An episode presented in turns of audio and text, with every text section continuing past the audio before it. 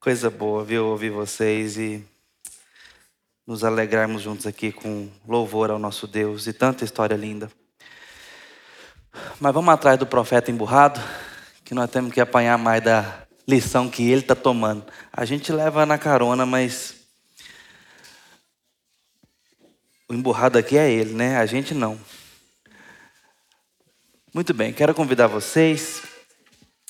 Deixa eu ajeitar aqui para nós.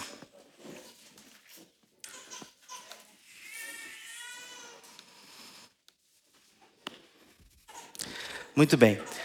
Ontem nós tivemos o nosso primeiro momento, portanto, do movimento de Jonas, das posições de Jonas diante de Deus. E vimos um Jonas de pé. Eu estou pegando emprestado aqui a estrutura do Stuart Olliott, um pregador já que tem nos abençoado há muitas décadas, já está no final da sua vida ministerial, mas tem dedicado seus últimos anos à pregação da palavra, no sentido de ensinar a pregação e a estruturar livros bíblicos e tratar da exposição bíblica como algo a ser passado para a próxima geração. E particularmente eu tenho aprendido muito com o Stuart Olliott. E ele fala desses movimentos de Jonas, um Jonas que a postura dele diante de Deus diz muito sobre o seu coração e sobre o, o tratamento de Deus na história ali, sobretudo na vida de Jonas.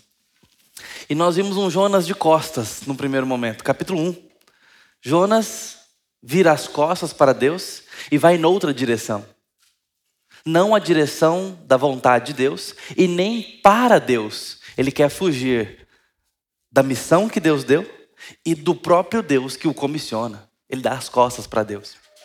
E nós tivemos que responder algumas perguntas diante disso. A principal delas: você sabe o que Deus quer que você saiba? E chegamos à conclusão que nós muitas vezes precisamos saber que de fato somos diferentes de Deus e que isso é um problema. Que pensamos diferente de Deus e que isso é um problema. Que nem sempre queremos o que Deus quer e que isto é um problema. Que discordamos de Deus. E não podemos romantizar isso negando a verdade. Precisamos tratá-la, resolver nosso coração, encarar o nosso Deus num certo sentido. E hoje nós vamos ver um Jonas de joelho. Chegamos ao capítulo 2. O capítulo 2 nos mostra exatamente essa cena aqui. Jonas foi tragado e vomitado por um peixe. Essa é uma das cenas mais é, chamativas da Escritura no que diz respeito a algo extraordinário acontecendo. Um peixe engole uma pessoa por três dias e depois vomita essa pessoa na praia. Isso é mesmo verdade? Aconteceu isso ou é uma parábola? Como outras parábolas, onde tem histórias que nos mostram uma verdade importante. Jesus usou isso. Ele conta sobre a parábola do filho pródigo. Aquelas pessoas não existiram. Não são pessoas reais.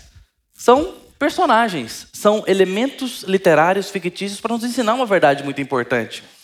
E assim tantas outras parábolas é, nos abençoam tanto, nos ensinam tanto. Seria Jonas real mesmo? Ou aqui nós temos mais um recurso literário? Sei lá, tipo, aqui eu vou falar de um livro não inspirado, um livro literário, tipo O Peregrino.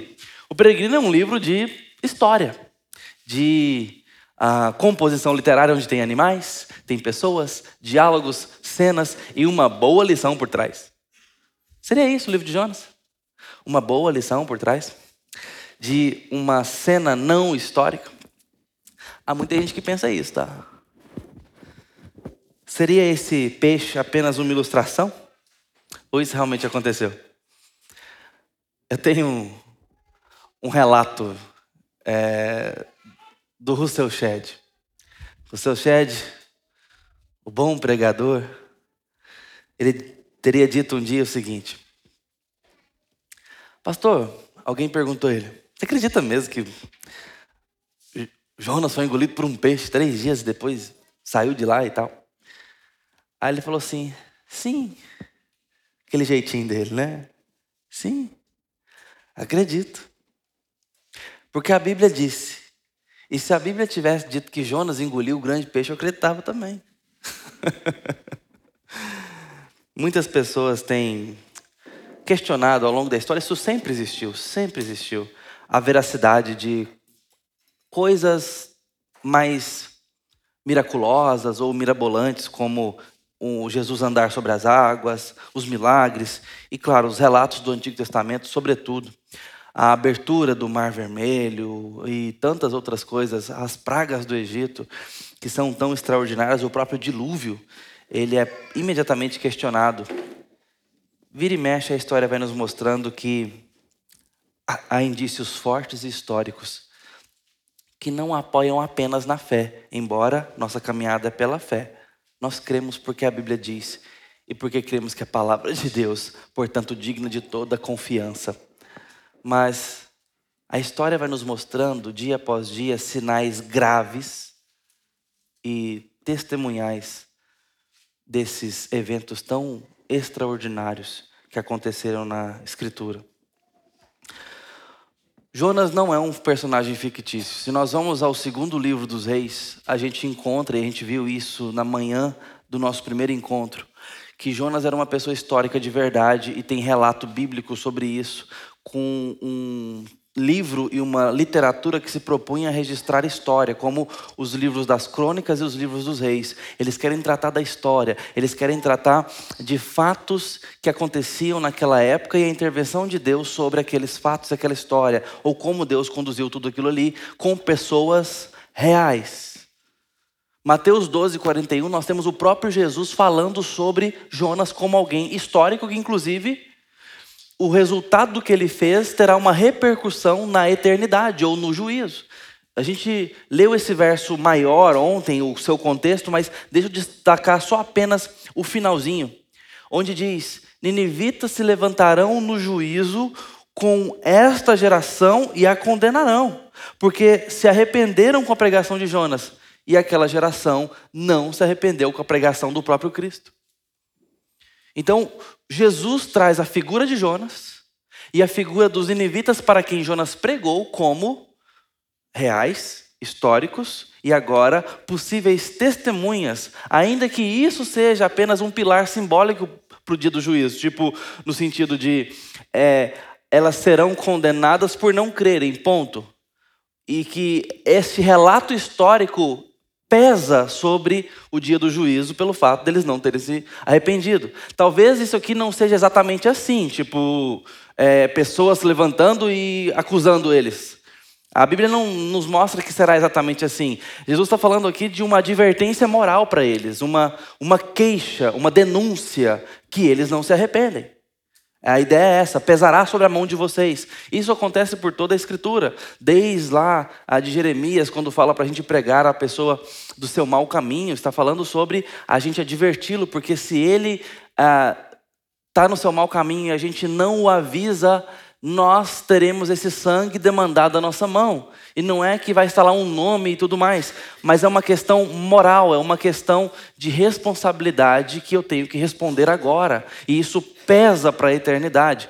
E agora Jesus está dizendo que o fato histórico pesa para o dia do juízo com esse indicativo de falta de arrependimento. Talvez seja isso. O que eu quero destacar aqui é que Jesus está evocando Jonas aqui, o nome dele, como algo histórico real. E isso não faria o menor sentido se fosse uma parábola.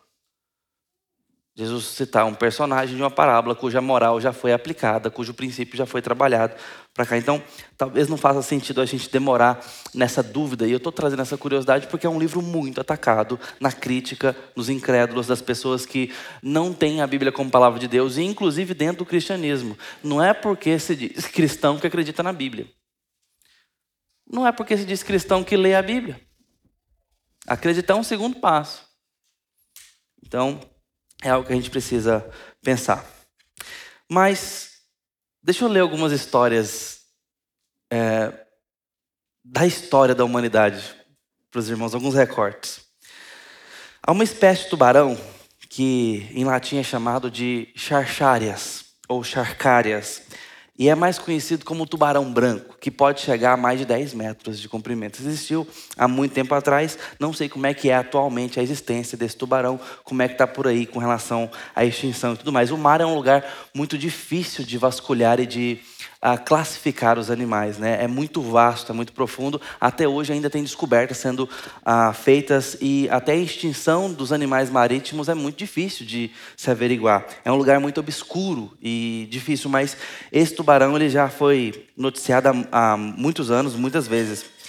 E às vezes esse peixe é encontrado no mar Mediterrâneo com esse comprimento e na história da, de, de, de pescas marinhas e tudo mais, a gente tem há algumas evidências de pessoas engolidas por essa espécie de tubarão e outras similares. Por exemplo, 1758, um marinheiro britânico caiu no seu navio justamente no mar Mediterrâneo, onde Jonas estava. O mar é grande demais, mas era o mesmo mar, tá? É, e o que aconteceu? Ele foi engolido por um tubarão. E ele, como era um capitão, ele é um capitão, na verdade, é bem experiente, ele teve um raciocínio rápido que ele pegou um arpão, a hora que ele foi tragado ali, ele atirou um arpão dentro do, do bicho e o tubarão o cuspiu de volta ali é, instantes depois, mas ele ficou lá dentro por um instante. E os marinheiros conseguiram pescar o tubarão, inclusive. Ele saiu depois viajando e mostrando esse tubarão para todo mundo o que, que tinha acontecido, mas se aposentou logo em seguida, porque eu acho que essa experiência aí basta, né? e ele, depois disso, já, já se aposentou. É, teve outras histórias. O tubarão branco é o que mais aparece. Por exemplo, é, foram encontrados pequenos cavalos dentro de tubarão branco. É, certa vez encontraram um veado inteiro sem chifres. Outra a achada deles aí foi uma ossada humana com armaduras medievais. Então, estamos falando de tempos longínquos. Certamente um sorrisal ia bem para esse tubarão aqui, porque a armadura estava intacta lá dentro. Bom, a gente vai vendo a história da humanidade acontecendo e a gente vê que talvez tem um Deus agindo aqui de forma sobrenatural, mas peixe engolir gente não é o grande ponto desse texto. Não é o que deveria nos admirar. A gente coloca uma baleia na ilustração desse acampamento, é só é pictórico, é só para ilustrar mesmo. Esse não é o ponto do texto. A, a Ju estava aqui agora chamando as crianças. A gente sempre conversa bastante sobre as lições bíblicas das crianças, sobre o que vai ser ensinado, sobre o currículo, sobre a história. E nós gastamos um tempo sobre como as crianças aprenderiam nesse acampamento, sobre o mesmo tema que a gente. E a gente demora ali na nossa conversa teológica para que o serviço com as crianças não sejam lições de moral, não sejam apenas isso, tirando boas ideias de cenas muito chocantes. Ah, o Davi pegou pedra e tacou na cabeça do Golias. O meu menino está nesse disco já tem mais ou menos uns três meses. Tudo é funda. Vocês viram ele aqui com o Homem-Aranha rodando ele pela, pelo bracinho? O Homem-Aranha virou uma funda tá? Pra, e aí, papai, você é o gigante, você é o Golias. E não basta apenas ele girar uma funda e fingir que está atacando uma pedra em mim. Eu tenho que cair. E, de, e se eu não cair, acabou. Ali é uma frustração danada. E mais, ele tem que achar, pegar a minha espada, pode ser um travesseiro, pode ser o celular, o que for. Ele tem que catar a espada Enfim, é uma cena chocante, as crianças amam isso. Falar que tem uma baleia, baleia é porque é grande, aí chama atenção. Falar que a baleia engoliu Jonas, essa é a história bíblica. Um, uma arca encheu de animais. É lindo de ver, é imaginativo, é chamativo. E aí você vai atrás das historinhas e a história de Jonas para as crianças é que ele desobedeceu. E nós devemos obedecer o papai e a mamãe. Porque senão o Papai do Céu fica muito triste com a gente. Ora, queridos, esse não é o assunto do texto. Só queremos ensinar a Bíblia para as crianças, nós precisamos ensinar o que ela ensina. E nesse livro, a desobediência de Jonas é só a ocasião do ensinamento do livro. O ensinamento do livro fala de um Deus soberano, que perdoa, que tem missão e que nos envolve nessa missão a despeito da nossa desobediência, que nos trata no caminho, mas que está enviando gente para pregar a palavra para nós, que está nos enviando para pregar a palavra, mesmo nós não estando prontos para isso, mesmo nós não estamos estando perfeitamente capazes disso. Deus é soberano sobre a salvação e a dá para quem Ele quer e nos envolve no processo. Esse é o ensinamento de Jonas. Como não hei eu de ter compaixão ou de amar a grande cidade de Nínive, Jonas? Essa é a lição do livro. Essa é a mensagem. E nossas crianças têm que aprender isso. Então a gente conversou bastante para estruturar como seria cada tempo aqui com as crianças, para que elas fossem brincando, aprendendo, se divertindo, brincando de novo, aprendendo mais um pouquinho, mas aprendendo cada capítulo de Jonas naquilo que ele ensina linguagem delas, apropriada para elas, mas ensinando o que a Bíblia ensina. Isto gera o fruto que a palavra se propõe. E nós não podemos, claro, pensar diferente. Nós precisamos pensar o que a Bíblia ensina. No capítulo 1, Jonas estava de costas e a gente teve que responder isso. O que Deus quer que nós saibamos? O que Ele quer que a gente saiba? Ele quer que a gente saiba isso, que nós somos diferentes dele e isso é um problema. Mas no capítulo 2, nós temos que responder outras perguntas, ou outra pergunta, porque Jonas está de joelhos. Você ora? Essa é a pergunta do capítulo 2. Essa é a pergunta. E a nossa atenção vai ser voltada para isso a partir de agora. Eu quero chamar você à leitura do capítulo 2, portanto. Então Jonas, do ventre do peixe, orou ao Senhor, seu Deus, e disse: Na minha angústia clamei ao Senhor, e ele me respondeu. Do ventre do abismo gritei, e tu me ouviste a voz. Pois me lançaste no profundo do coração dos mares, e a corrente das águas me cercou. Todas as suas ondas e as tuas vagas passaram por cima de mim. Então eu disse: Lançado estou de diante dos teus olhos. Tornarei, porventura, a ver o teu santo templo? As águas me cercaram até a alma, o abismo me rodeou, e as águas se enrolaram em minha cabeça. Desci aos fundamentos dos montes, desci até a terra, cujos ferrolhos se correram sobre mim, para sempre Contudo, fizeste subir da sepultura a minha vida, ó Senhor meu Deus. Quando dentro de mim desfalecia a minha alma, eu me lembrei do Senhor e subiu a ti a minha oração no teu santo templo. Os que se entregam à idolatria vã abandonam aquele que lhes é misericordioso, mas com a voz do agradecimento eu te oferecerei sacrifício. O que votei, pagarei. Ao Senhor pertence a salvação.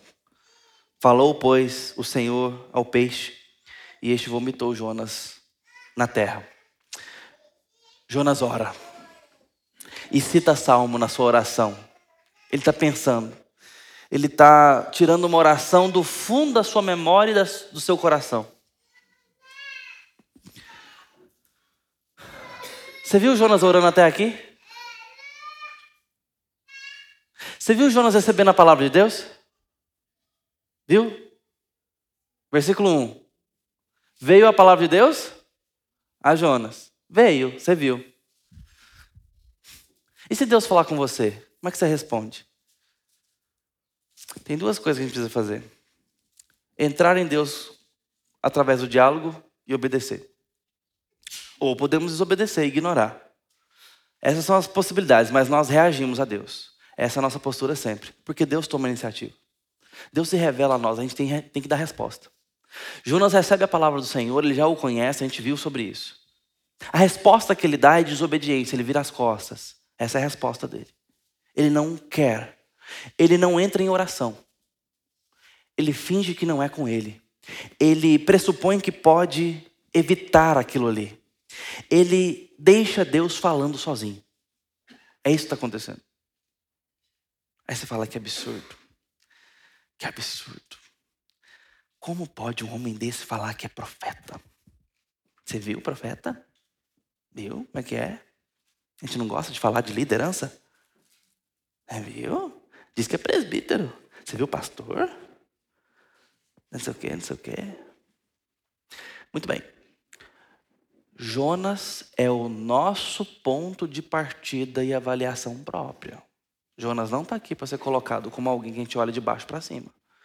Jonas é o nosso horizontal. É o nosso ponto de identificação. A não ser que você não seja crente, tem que se identificar com os marinheiros ou com os ninivitas. Vai funcionar do mesmo jeito. Você vai entender que Deus envia pessoas para falar com você. Se você não aceitou Jesus ainda, não o conhece, se coloca no lugar dos marinheiros, testemunha Deus falando perto de você e se arrepende e creia em Deus. Ou se coloca no lugar dos inivitas, sanguinários, maus, ignorantes para com Deus, recebendo um profeta pregando que Deus quer você, que Deus ama você. Se arrepende, toma do pó e da cinza, se arrepende dos seus pecados e volta para Deus como os inivitas fizeram. Mas se você já conhece a Deus, se coloca aqui na cadeirinha do Jonas e entende o que Deus está mostrando na vida desse homem para a sua vida. Essa é uma boa fórmula hermenêutica para a gente entender o que está acontecendo. Às vezes dá muito certo, às vezes é mais difícil. Aqui eu quero te encorajar a fazer isso.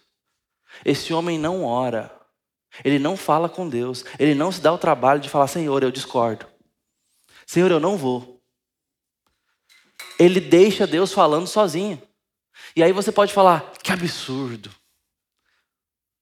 Como Jonas é terrível. A Bíblia tem uns personagens muito ruins mesmo, né, pastor? Tem mesmo. Mas você deixa Deus falando sozinho quando você escuta a sua palavra e não toma uma atitude em relação àquela palavra. Quando você não age em contundência com a palavra que você leu na Escritura, com o sermão pregado de forma expositiva e fiel ao seu coração. Quando você não faz o que você prometeu fazer nos seus votos. Quando você não faz aquilo que a palavra de Deus é clara em dizer, faça. Siga por aqui. Nós deixamos Deus falando sozinho. Vai falando aí, eu vou cuidar da minha vida aqui, depois eu volto. É mais ou menos isso. Parece grosseiro, parece gritante, mas é isso que nós estamos fazendo com o Senhor dos Senhores, quando não lhe prestamos obediência devida àquilo que nós já sabemos. Jonas faz isso. E aqui nós chegamos no grande ponto do capítulo 2. Jonas ora. E aí por isso a pergunta: você ora? Jonas não orava no capítulo 1, ora no capítulo 2. O que, que mudou? Essa é uma pergunta mesmo. Pode falar para chegar aqui para ouvir. Deixa eu, eu, Vamos pensar sobre isso. Hã? Que situação. Ah, é isso mesmo, vocês estão certinho. O que, que mudou? O que aconteceu? A correia apertou. Tá apurado. A... Avião está caindo. Eu gostei das ilustrações, agora eu quero saber o que aconteceu mesmo. o que aconteceu, gente? Jogaram o homem no mar. é isso aí. A correia apertou. Está encrencado. Entrou em apuros. Jogaram o homem no mar, no mar que estava engolindo uma embarcação, que marinheiros experientes estavam completamente atônitos com aquilo, temendo pela vida. O marinheiro falou assim, o capitão falou assim: Nós vamos morrer.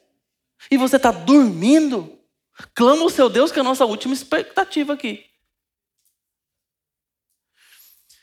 Lançam sorte, oram cada um para o seu Deus. Jonas confessa quem ele é e decidem. Porque Jonas falou: Olha, eu sei que é comigo. Se me jogar no mar, vai resolver, porque o problema não é com vocês. Deus está irado comigo com a minha desobediência. E Jonas não é capaz de orar ali. Dá para entender? Às vezes, pouca dificuldade não é suficiente para fazer a gente orar. Mas você fala, é pouca? Aquela tsunami? O Katrina?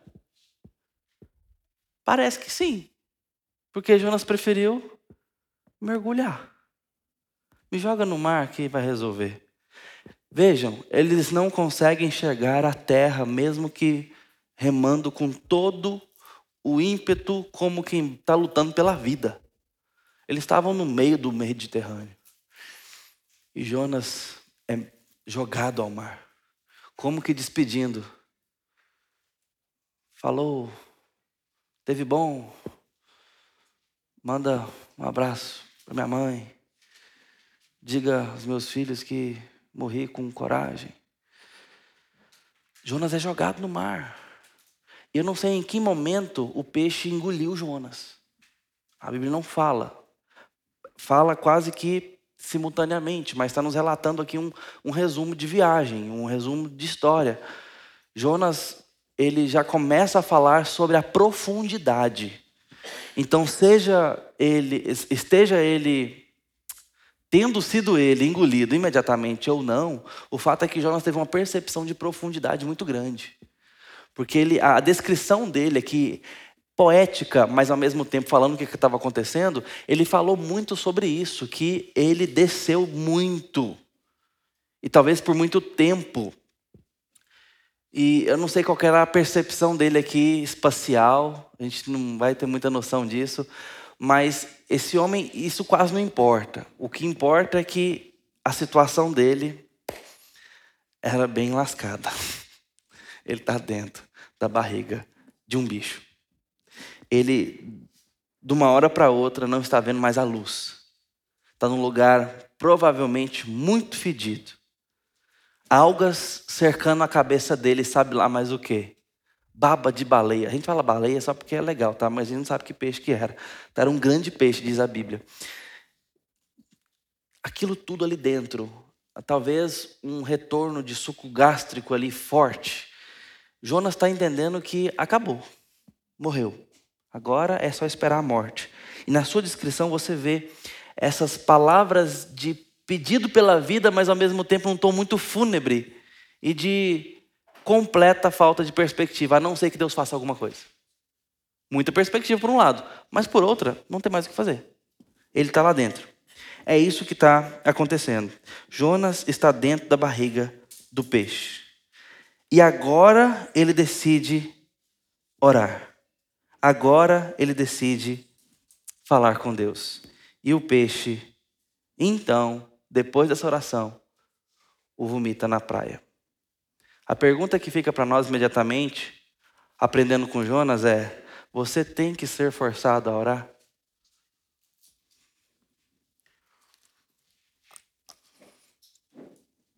Esse é o ponto. Como é que Jonas foi forçado? Quando ele está afundando, ele começa a perceber que está num lugar escuro, um lugar quente, mal cheiroso, um lugar ainda ele consegue respirar, contudo. E aqui ele se lembra do seu Deus. Aqui ele lembra que Deus é Deus.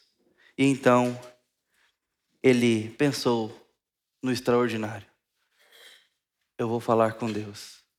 Afinal de contas, Ele é o meu Deus. Ele já fez tanta coisa boa por mim. Ele é tão bondoso. Ele é tão misericordioso. Eu fiz votos a Ele, eu tenho que pagar esses votos. Então Jonas começa a lembrar Deus que Deus é Deus.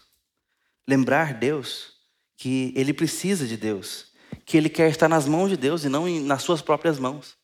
Ele não pensava isso lá no porto. Ele queria estar nas próprias mãos, porque nas mãos de Deus, Deus estava levando ele para Nínive. Nas suas próprias mãos, ele arrumou um bilhete para ir para Tarsis. Jonas queria estar nas suas próprias mãos, mas Deus transformou a sua situação em situação de morte, para que agora Jonas lembre, se lembre que nas mãos de Deus é o melhor lugar para se estar, até porque ele não tem possibilidade de estar nas próprias mãos. E muitas vezes, isso é o melhor que Deus pode fazer por nós nos tirar de nossas próprias mãos. Ele está inteiramente nas mãos de Deus. Ele não tem nada que possa fazer. E essa é uma experiência completamente terrível. Mas é a melhor experiência que Jonas pode ter. Porque nada funcionaria tão bem. E Jonas ora. Jonas é forçado a orar. E então ele ora. Isso aconteceu com Lutero. A história nos conta, ele nem era convertido ainda, ele ora por uma santa. É, num dia ele já era religioso, já estava dentro ali do, do monasticismo, e caiu um raio meio que assim, quase que no pé dele.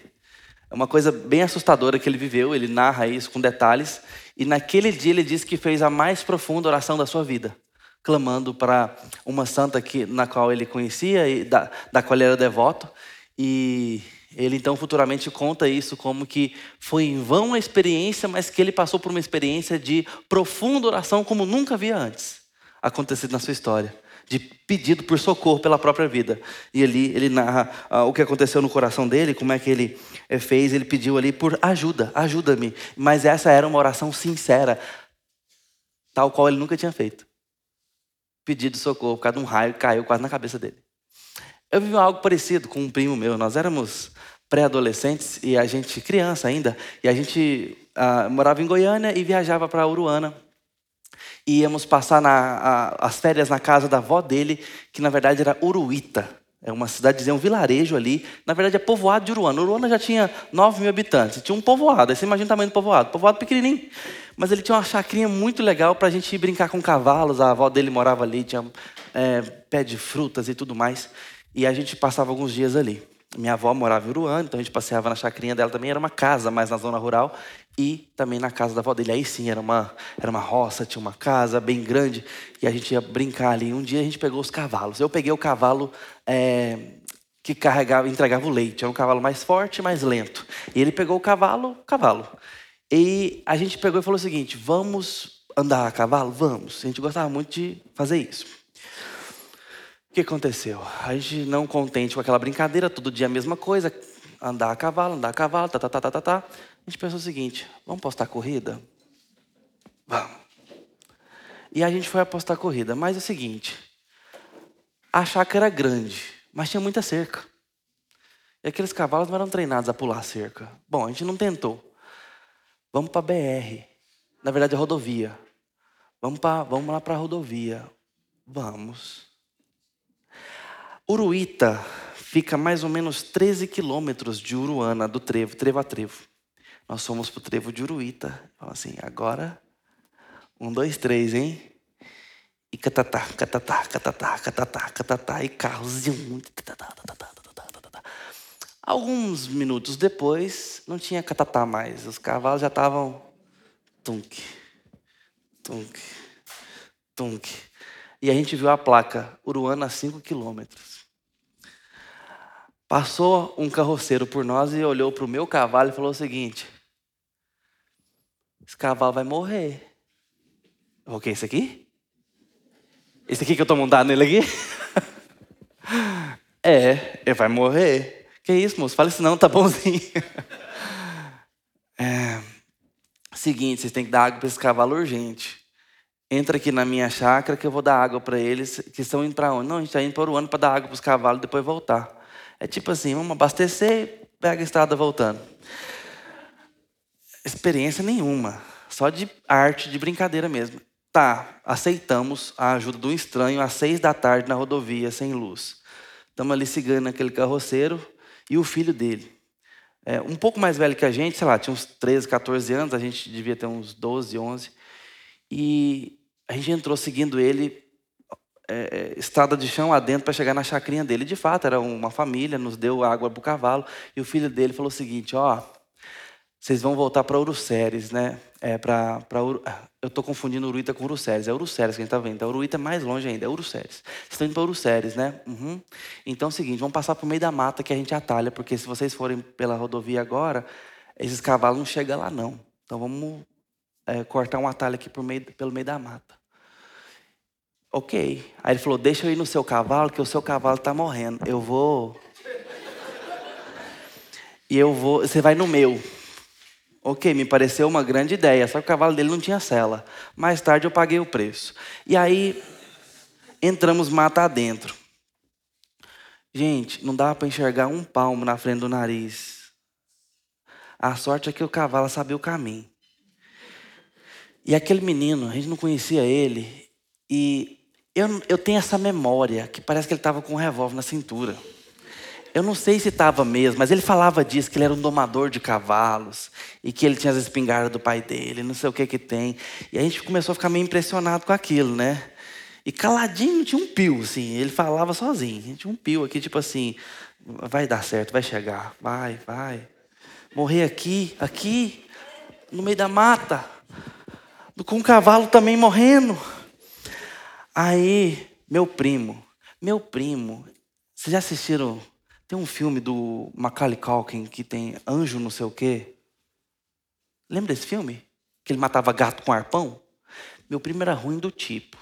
Ele não matava animal, não, mas o bichinho era ruim. Ele era ruim. Foi uma das piores influências que eu tive. Tá gravando, né? É para ele escutar mesmo. Convertido hoje.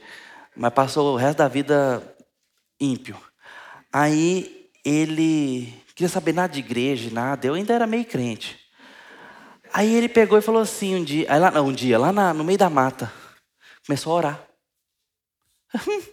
começou a orar, em cima do cavalo dele. Agora, olha a oração do miserável. Deus, eu imaginando que ele estava de olho fechado, eu não precisava. Deus, por favor, não deixe meu pai me bater, não. Sério. Eu acho que foi a primeira perplexidade da minha vida. Eu olhei para o rumo que ele estava, que eu não estava enxergando nada, e balancei a cabeça. Eu quero apanhar da minha mãe. Eu quero vê-la com a vara na mão. Mas eu quero ver a minha mãe de novo. Eu quero levar bronca por um mês. Eu quero apanhar todos os dias. Ele não queria apanhar do pai dele. Eu falei, eu quero apanhar do seu pai. Sério, essa era a oração dele. Às vezes, nós temos que ser forçados a orar. Às vezes, seja com 11 anos de idade, o gosto da morte iminente nos faz muito bem. Infelizmente, funcionamos assim. Jonas tem que ser forçado a orar. Agora, deixa eu pegar a definição do olho sobre oração, curta e simples. Oração é dizer tudo que está no seu coração. Bom, meu primo estava com isso no coração, ele foi sincero. O que está no seu coração? Você tem colocado isso diante de Deus? Jonas não deveria ter levado a Deus os seus problemas e ter escutado Deus falar com ele de volta? O diálogo que acontece no deserto ali, olhando Nínive, não poderia ter acontecido antes? E Jonas ter ido pregar de uma forma mais simples, sem passar por uma experiência de quase morte? Sem ser engolido pelo mar e por um peixe? Esta é a condição para que Jonas volte os olhos para Deus. E Deus não abre mão disso. Deus não abre mão dos seus olhos voltados para Ele. Deus não abre mão do seu coração. Se você não tem orado, se você não está com os olhos no Senhor, tem três possibilidades sobre você. Ou você não é convertido e realmente isso não faz o menor sentido para você porque não convertidos não oram do fundo do seu coração, ou você é um desviado, você está distante de Deus e nunca terá nenhuma segurança enquanto continuar como está. Está frio, já foi, mas não é mais. Está afastado. Precisa voltar os olhos para o Senhor e voltar a falar com Deus como quem fala com alguém. Ou você é um apóstata. Um dia creu nessas coisas, um dia acreditou, hoje não acredita mais em nada disso Alegou ser um cristão, mas desistiu de tudo e hoje trata como falso aquilo que você acreditava ser verdadeiro. Isso é apostasia, isso é apostatar da fé, isso é você então dizer: não, não, não quero isso para minha vida, não. Isso, não, isso é bobagem. Pode ser um desses três casos, o fato da oração não existir na sua vida de forma verdadeira e profunda. Se você não é um homem ou uma mulher de oração, você está em apuros. Nossa irmã Mirinha acabou de falar isso aqui sobre Jonas. Jonas estava em apuros. Mas Deus, em sua bondade, traz frequentemente as pessoas ao ponto em que elas são forçadas a orar. E um orador forçado é melhor do que alguém que não ora de jeito nenhum. Buscar a Deus, como que pelo fogo, é melhor do que simplesmente não buscar a Deus. É uma diferença entre vida e morte mas vida de verdade e morte da mais profunda que nós possamos imaginar.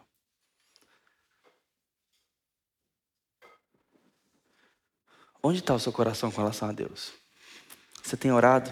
ou você precisa ser forçado a orar. Um coração que não ora é um péssimo sinal do todo o resto. É sintomático para todo o resto na sua vida.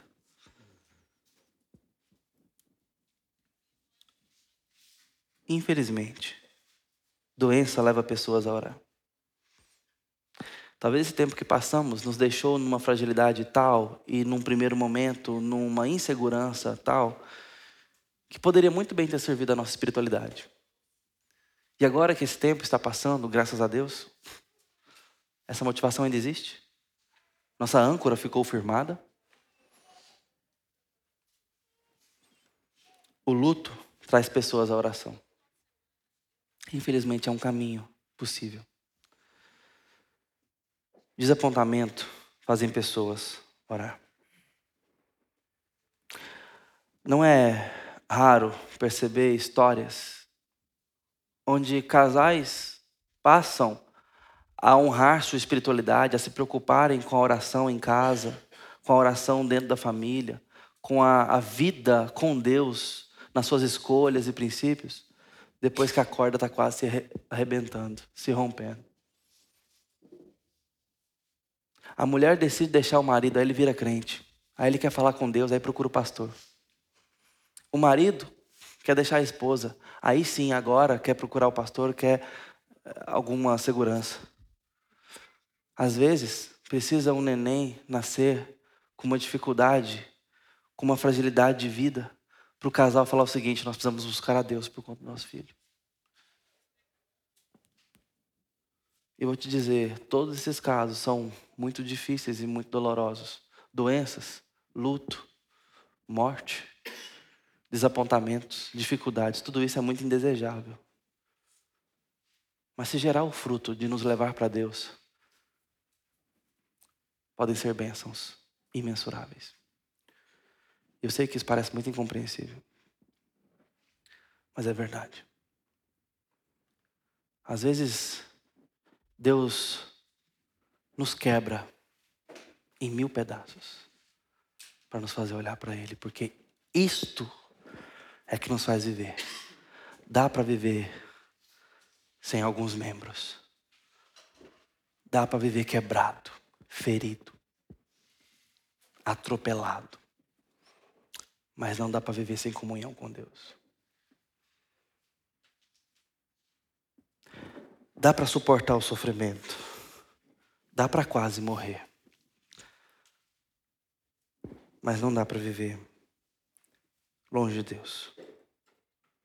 E nós precisamos aprender a isso. Sobre isso.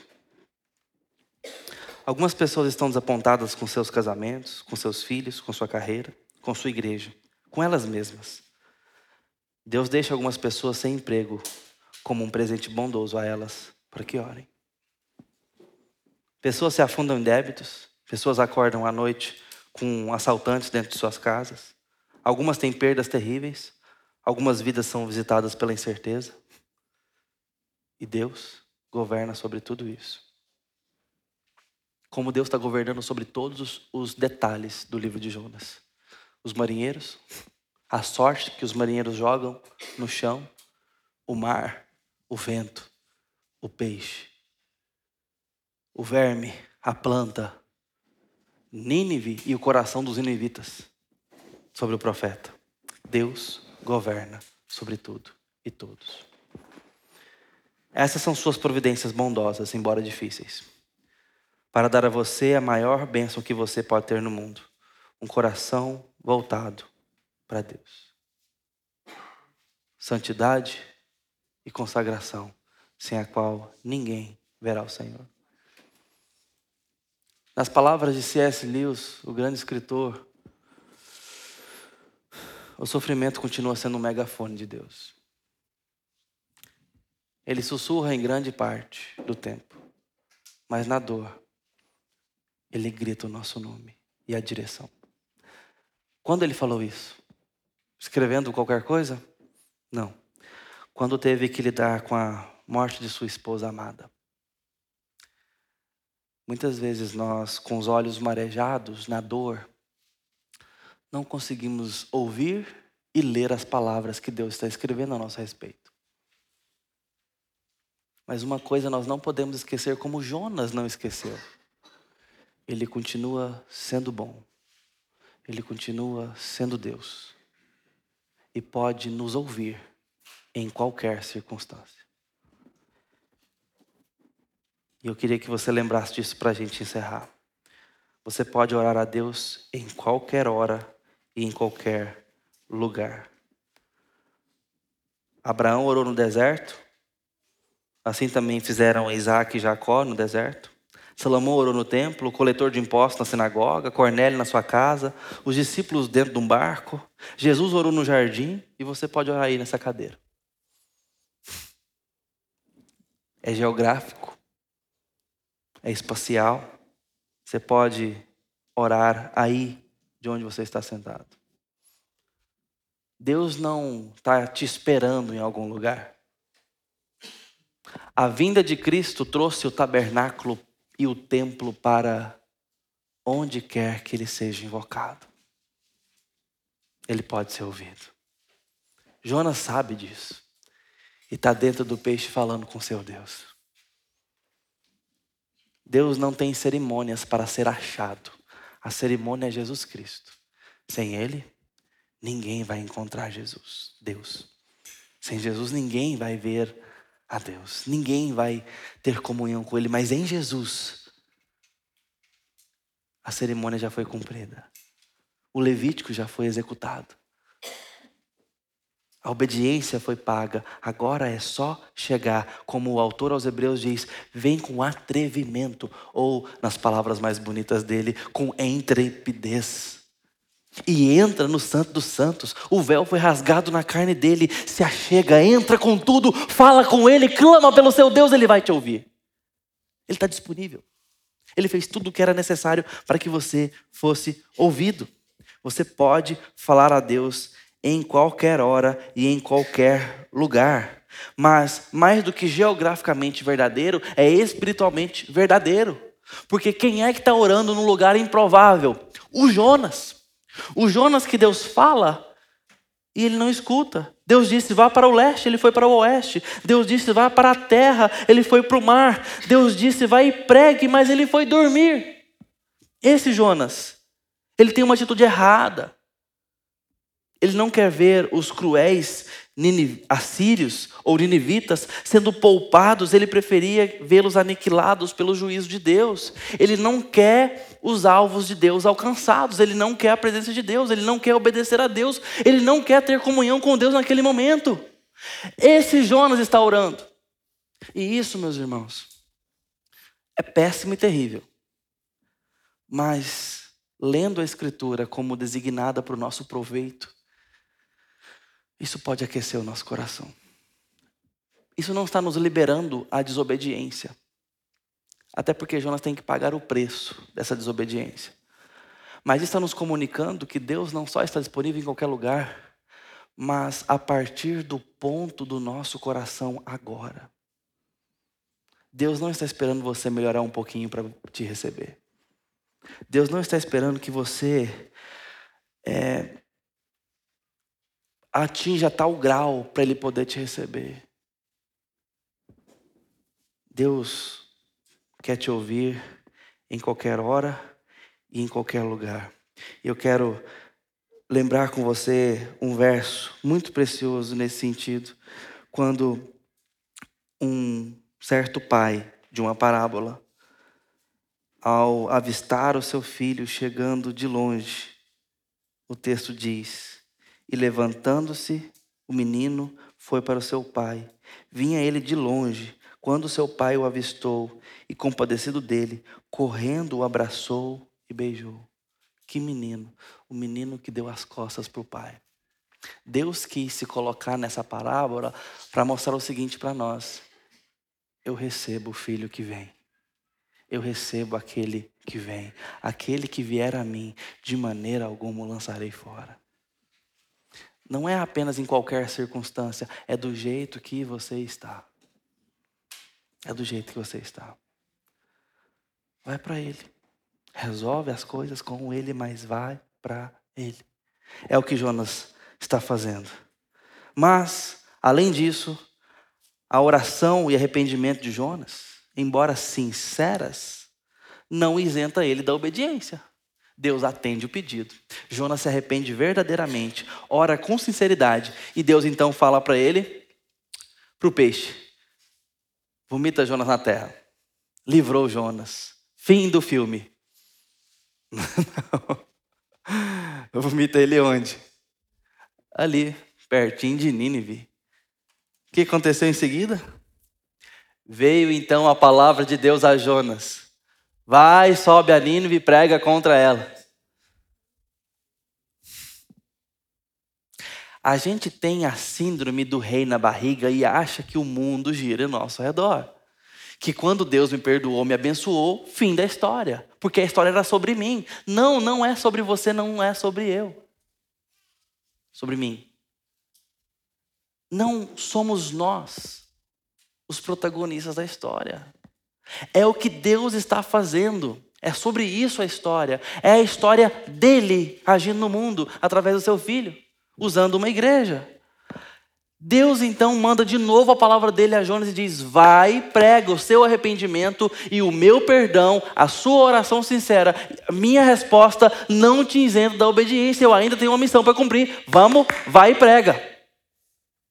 Deus te perdoou, Deus te livrou de uma situação terrível de morte, você aprendeu a lição, isso te trouxe para Deus, isso te trouxe quebrantamento, te trouxe arrependimento, isso te trouxe consagração, melhorou sua espiritualidade, melhorou seu coração com Deus, te trouxe para mais perto da igreja, do povo de Deus, da devoção, da palavra.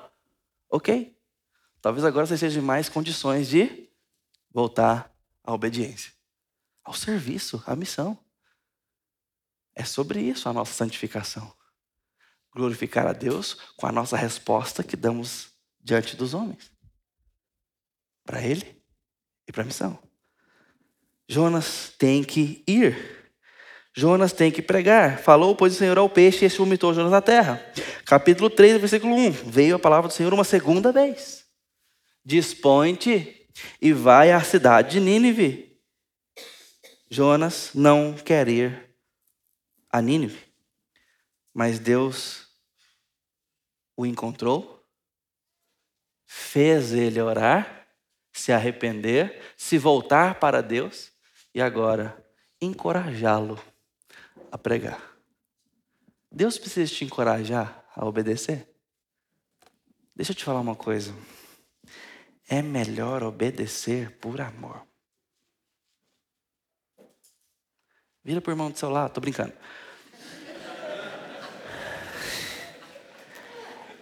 É melhor obedecer. Finge que o irmão está falando aí. É melhor obedecer por amor. Estamos entendidos? É sério demais isso. Não é interessante falar para Deus o seguinte: hum, fala de novo, não entendi não. Não é interessante, não é inteligente, não é seguro, tá? Deus tem que ir sendo mais claro com Jonas. Ele já tinha falado. Jonas diz o seguinte: ah, vou matar a aula. Vem a segunda lição. Adivinha o conteúdo? O mesmo, ele perdeu a aula.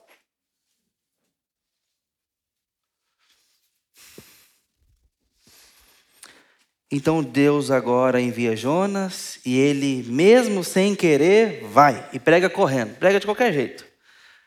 Até fala de quantos dias era para percorrer a cidade que ele fez num terço do tempo. Pregou correndo. Ó, oh, escutou, escutou, isso aí, vai acabar tudo aqui e tal. Cinco palavrinhas, seu irmão. Quantas eu já falei aqui? tá com fome, né? Muito bem. Ele tem que obedecer. E por último, Deus fará o que for necessário para restaurar a gente do nosso desvio. Deus fez tudo o que era necessário para trazer Jonas de volta. Ele percebeu que Deus é realmente Deus. Então Jonas, do vento do peixe, orou ao Senhor, seu Deus. Ele percebe isso, versículo 8. Ele entende que Deus é Deus. A recuperação espiritual de Jonas sempre tem essa característica, ou toda recuperação espiritual tem essa característica. Entender que Deus é Deus. Primeira coisa que acontece com a gente quando recebe o Evangelho é entender que existe um Deus soberano. É entender que Deus é Deus, que Deus é vivo, que Deus é pessoal, que Ele é justo, que Ele é grande. Jonas, então, no versículo 7, me lembrei do Senhor, e a ti subiu a minha oração. Me lembrei que existe um Deus que não dá para brincar com Ele, não dá para barganhar com Ele. Eu me lembrei do Senhor. Jonas enxerga o seu tamanho e o tamanho de Deus. É a primeira coisa que chega na gente quando nós conhecemos a palavra. Mas muitas vezes é a primeira coisa que some de nós no meio do cotidiano. Que nós somos pequenos e Deus grande, que Deus continua sendo Deus e nós continuamos sendo areia e pó diante desse Deus. Mas esse Deus nos escuta, esse Deus nos recebe, esse Deus está interessado no nosso arrependimento, na nossa restauração. Então Jonas clama a Deus. Jonas virou as costas para Deus. E agora, olhando para Deus, ainda que numa situação completamente forçada, contingente, Deus está disposto a ouvi-lo, porque Deus fez Jonas orar. Como Deus não atenderia a oração de Jonas? A pergunta que fica é: que oração Deus quer que você faça agora? Como é que você vai saber disso? Se você estiver olhando para onde Deus olha. Porque o alvo aqui ainda era Nínive. O alvo não era o sucesso de Jonas. E muitas vezes nossa espiritualidade está concentrada em trazer Deus para abençoar os nossos projetos. Isso não tem nada a ver com a missão de Deus no mundo. A missão de Deus no mundo é a que Ele está trabalhando, Ele não negocia isso. E vai nos tratar, vai nos restaurar, vai nos perdoar para nos trazer para essa missão. Para sonhar os seus sonhos. Porque essa vida é breve, é passageira, ela é rápida, ela é um suspiro perto da eternidade. E Deus está trabalhando no tempo e nos chamando para isso, nos perdoando para isso, nos restaurando. E aqui então, Ele está mostrando a graça. Quando nós viramos as costas para Ele, Ele está nos esperando o tempo todo para nos enviar de novo, nos mandar no nome dEle, colocar a bandeira dEle em nossas mãos e falar com aquelas pessoas: Deus quer vocês. Jonas prega de forma malquista, emburrado, indesejoso, mas Deus estava lá chamando Jonas. O arrependimento de Jonas era real. Ele estava arrependido e voltou para o Senhor. Mas ainda há coisas para ele se arrepender, porque o seu arrependimento ainda não é perfeito, assim como todos nós. Meu filho e minha filha obedecem relativamente bem na maior parte do tempo. Atendem os nossos comandos, os nossos pedidos, as nossas ordens. Mas você percebe que muitas vezes é uma obediência muito imperfeita. Depois da 28ª vez, o Tito começa a guardar os brinquedos. Depois a gente falar, guarda os brinquedos. Você brincou, guarda os brinquedos, guarda os brinquedos, guarda os brinquedos, guarda os brinquedos. Aí começa a guardar. Obedeceu. Sucesso. O bico desse tamanho. O olho no desenho. O coração emburrado com aquela situação. Mas obedeceu. Muitas vezes a nossa obediência é muito parecida com a de uma criança, quando nós não queremos fazer a coisa. A gente até obedece. A gente acorda, às vezes, emburrado para ir à igreja, fazer evangelismo, dar testemunho, se preocupar com o outro, aconselhar, gastar tempo. Ouvir o irmão na velocidade 1. A gente paga o preço, muitas vezes. É, porque quando a gente vai conversar com o irmão pessoalmente é no 1, não tem jeito. Se você encontrar alguém um dia tocando em você assim, é porque está tentando te acelerar. Nossa obediência não é perfeita. Nossa obediência muitas vezes ela é do jeito que dá, com o coração que temos, no momento em que estamos vivendo. Tem muito que ser melhorado em nós. E deixa eu te falar uma coisa, Deus não vai abrir mão disso, Ele vai te melhorar. Ele quer que você dê esses passos. O arrependimento acontece no primeiro dia de nossa vida cristã. E sabe quando mais? Em todos os dias após isso. Nós temos que estar constantemente olhando para nós mesmos e pensando: eu preciso melhorar com meu Deus, eu preciso melhorar diante das pessoas, eu preciso voltar o meu coração para a fonte de todo o bem, eu preciso da palavra, eu preciso estar perto de Deus. Deus não poupará esforços para fazer você orar. E orar é colocar o seu coração diante de Deus. Ele não medirá esforços. E diante dessa conversa toda, tem ainda gente que acha que oração é para fazer Deus fazer coisas. Ah, queridos, oração é muito mais profundo que isso. Às vezes é muito mais para que nós façamos coisas.